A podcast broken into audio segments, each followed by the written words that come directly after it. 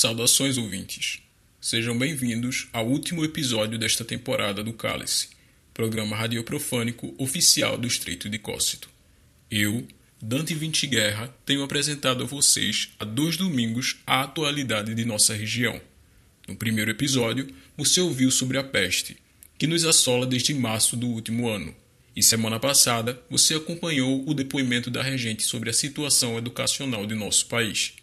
Sendo hoje o último programa desta primeira temporada, apresentaremos a você, ouvinte, aquilo que faz o nosso país ser o que é atualmente: o governo Nero.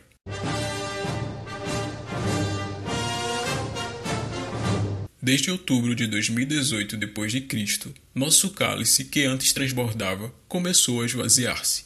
Estamos no terceiro ano do governo Nero, o cálice meio vazio prova que as coisas estão indo cada dia mais de mal a pior. Mas por quê? O que faz o governo Nero ser tão ruim assim?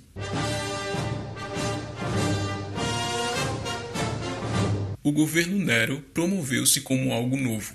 O intitulado, entre aspas, mito, tinha como carro-chefe de sua campanha a extinção da corrupção embutida em nosso país pelo governo anterior e o afrouxamento das medidas para o porte de armas.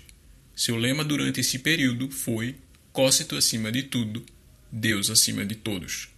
Desde essa época, apesar do soberano expressar sempre em palavras sua ânsia pelo divino, o profano é o que habita neste governo. Nos seus primeiros meses de mandato, o governante de Cócito mostrou as suas garras. A escolha de seus ministros foi o primeiro golpe. Além do escândalo Menino Veste Azul e Menina Veste Rosa, protagonizado pela ministra dos Direitos Humanos, da mulher e da família, o Estreito de Cócito também experimentou sua própria versão do Terceiro Reich.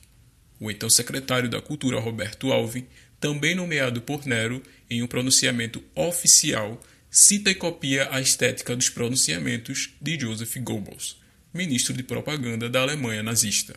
Não podia se esperar menos dos nomeados por aquele que exalta torturadores e tiranos em seu discurso.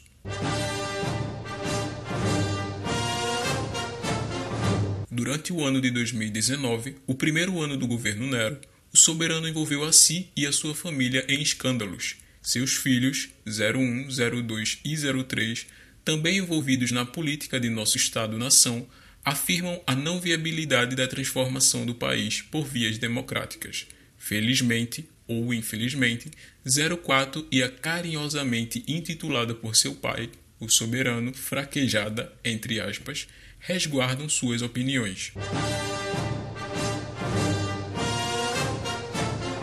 Em 2020, a popularidade que já decaía devido ao cumprimento de suas promessas agravou-se ainda mais. O negacionismo do soberano quanto ao surgimento e a gravidade da praga das vespas piorou a sua reputação quanto ao seu público. Nero chamou a doença de enfermidadezinha, negando a intensidade da mesma, e não respeitou, e não respeita, as medidas de prevenção e combate da praga. Não podemos esquecer, é claro, da sarcástica campanha promovida pelos cidadãos para descobrir como e por que 89 mil unidades foram depositadas pelo ex-assessor do governo Nero de maneira ilegal em contas da esposa do soberano.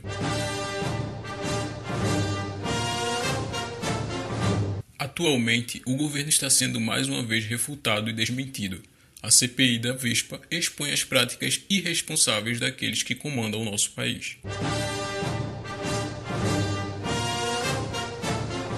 Não há dúvidas quanto à maneira destrutiva de governo do soberano, mas se ele foi eleito, quer dizer que foi eleito pelo povo.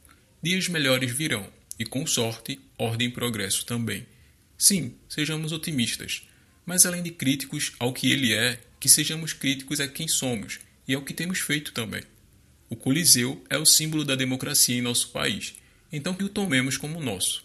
Que no próximo ano, quando formos às urnas, que votemos com consciência e que lembremos-nos que o voto é mais do que o momento presente, mas sim o que antecede e também o que virá. Obrigado por acompanhar-me até aqui, querido ouvinte. Eu, Dante Vinte Guerra, espero sua presença em nossa próxima temporada. Até lá! E lembre-se, cale-se e não diga seu nome.